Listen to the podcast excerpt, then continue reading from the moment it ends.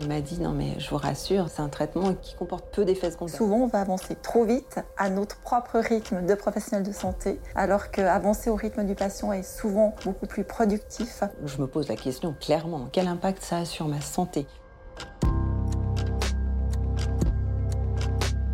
En consultation, un podcast de la revue médicale suisse présenté par Dr Sana Mazouri.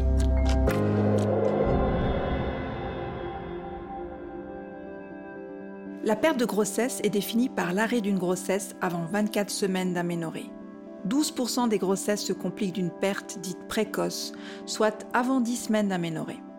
Cette complication concerne une femme sur quatre avant 39 ans. Aurélie est l'heureuse maman de deux petites filles nées en 2018 et 2022. Elle est âgée de 38 ans lors de sa première grossesse qui s'est bien passée. Deux ans après la naissance de leur première fille, le couple souhaite un deuxième enfant mais la grossesse ne se passe pas comme prévu. Première fausse couche, je l'ai fait à 8 semaines de grossesse. J'ai commencé à saigner. En allant à l'hôpital, on s'est euh, vite rendu compte que la grossesse s'était arrêtée.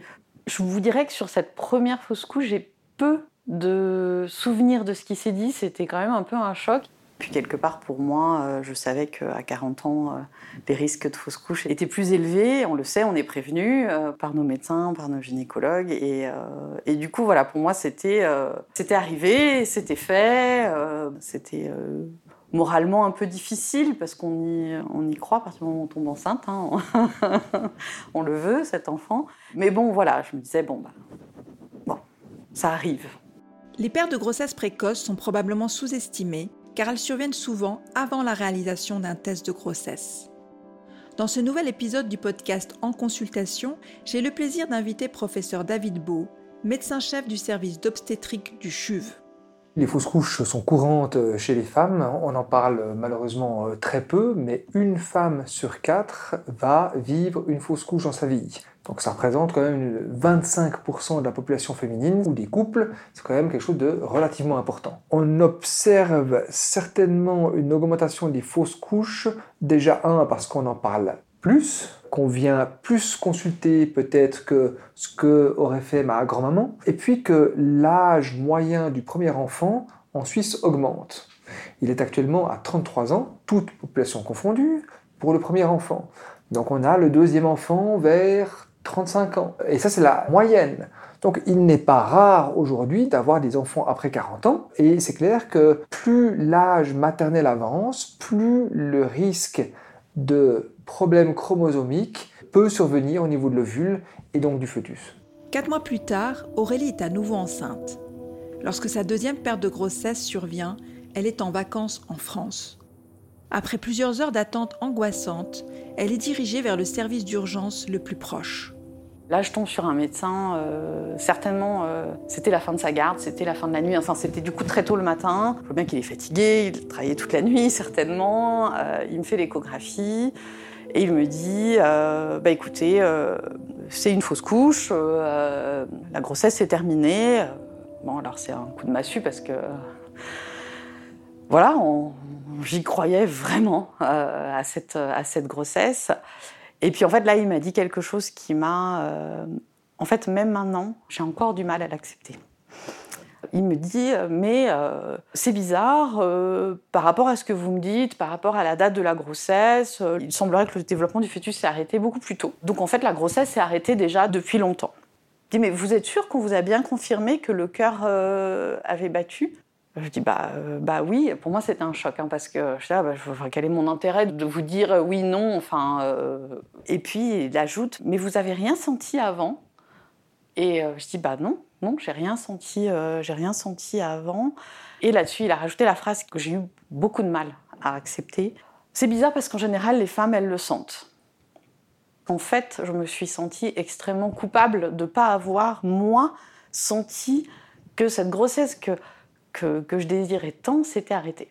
Ça ne se dit pas, première chose, mais surtout que la patiente ne peut pas sentir la fausse couche avant la manifestation de l'expulsion de la fausse couche dans notre jargon. C'est-à-dire que s'il n'y a pas de saignement, qui est le processus naturel que l'utérus va utiliser pour arrêter et enlever la grossesse, tant qu'il n'y a pas de saignement, la patiente ne sent pas. Et il n'est pas rare qu'on ne découvre l'arrêt de la grossesse qu'au troisième mois où normalement la plupart des patientes ont leur première échographie. Et on voit euh, parfois que bah, le fœtus arrêté un mois avant, même six semaines avant. Tant que l'utérus n'a pas commencé son travail qui mène à des saignements, à des règles plus importantes, la patiente ne peut pas sentir.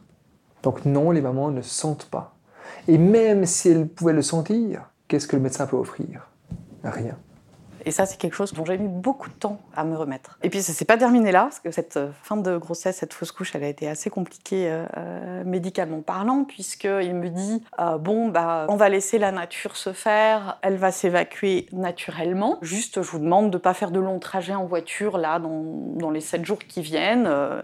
Il y a trois possibilités. Il y a une possibilité qui est le moins invasif et le moins médical, qui est effectivement d'attendre. Et à un moment ou à un autre, effectivement, l'utérus va se dire, il y a quelque chose qui joue pas. Je vais donc me contracter et induire des saignements et ainsi sortir la grossesse qui s'est arrêtée. C'est long, ça peut être des fois même très long, ça peut induire des saignements qui peuvent durer plusieurs jours, voire des fois même plusieurs semaines.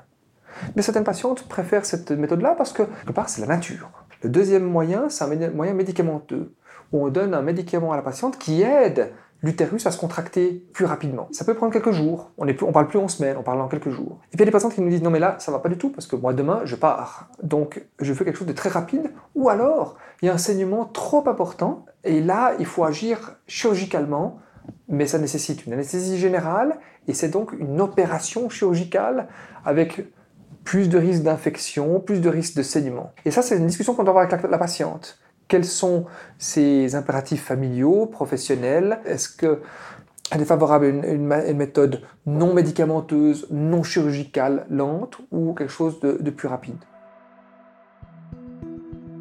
De retour en Suisse, Aurélie et son compagnon consultent rapidement son médecin gynécologue, qui programme une intervention chirurgicale type curtage le lundi suivant.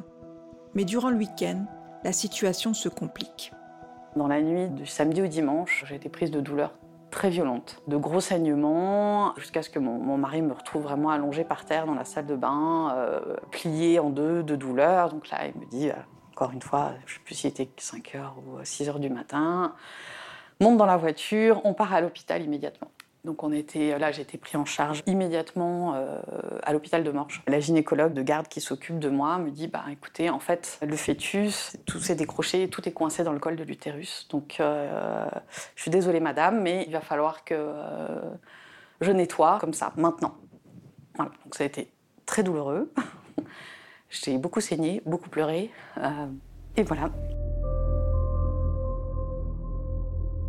Les médecins du CHUV sont les mêmes que les médecins de Morges, qui sont les mêmes que les médecins de Nyon, qui sont les mêmes que les médecins de Genève, parce que les médecins tournent dans tous les hôpitaux, donc ce qui été fait dans cet hôpital est identique à ce qui se fait ici. De, de ce que je comprends du discours de la patiente, moi j'ai l'impression qu'il y avait quelque chose qui était dans le vagin, ou une boule qui était déjà presque dehors du col, et puis ils ont enlevé comme ça en espérant éviter une, une, opération. Si on peut éviter une opération pour une patiente, ben on essaye. J'ai la peine à, à, savoir exactement ce qui s'est passé dans son cas. Je ne peux pas me, tellement me prononcer. Cette deuxième fausse couche, elle a été très dure, à la fois euh, physiquement, parce que du coup j'ai beaucoup saigné pendant trois semaines, donc j'ai eu du temps pour m'en remettre aussi euh, physiquement, j'étais très fatiguée.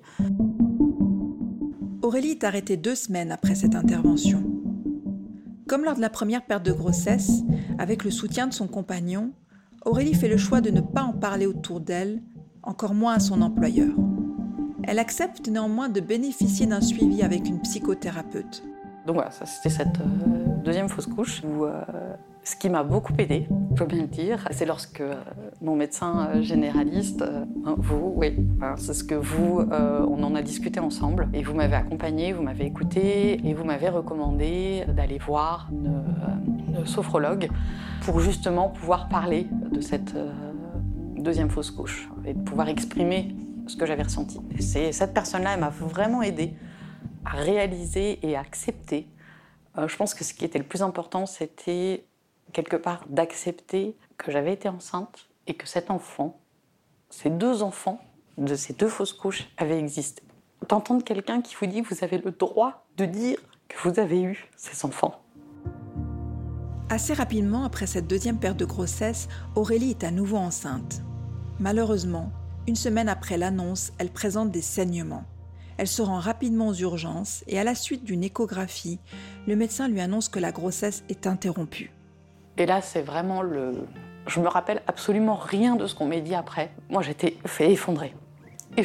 C'était vraiment euh, la troisième fois. Et où là, à ce moment-là, où je me suis dit, on n'aura pas de deuxième enfant.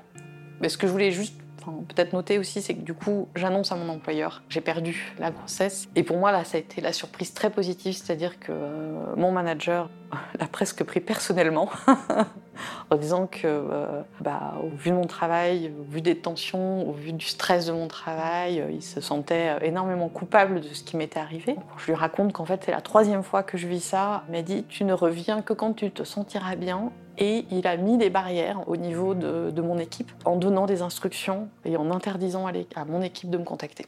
Non, le, stress, les conditions de travail ne sont pas connues pour induire de, fausses couches. Bien sûr, sauf si on travaille avec des toxiques ou dans des conditions euh, extrêmement euh, dangereuses, euh, d'altitude, de plongée sous-marine, des choses comme ça. Dans un travail de bureau, le stress n'est pas connu pour induire des fausses couches. Il y a eu des études où ils mesuraient le stress chez les patientes des mesures d'hormones de, stress. Il y a des patientes qui avaient un stress énorme et qui continuaient leur grossesse, et puis il y avait des patientes qui n'avaient pas de stress, où la grossesse pouvait s'arrêter.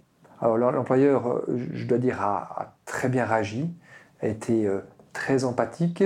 L'employeur n'a pas euh, néanmoins à se reprocher le stress qui aurait pu induire la fausse couche. Malheureusement, on le voit largement, les patientes cherchent ce qu'elles ont fait faux.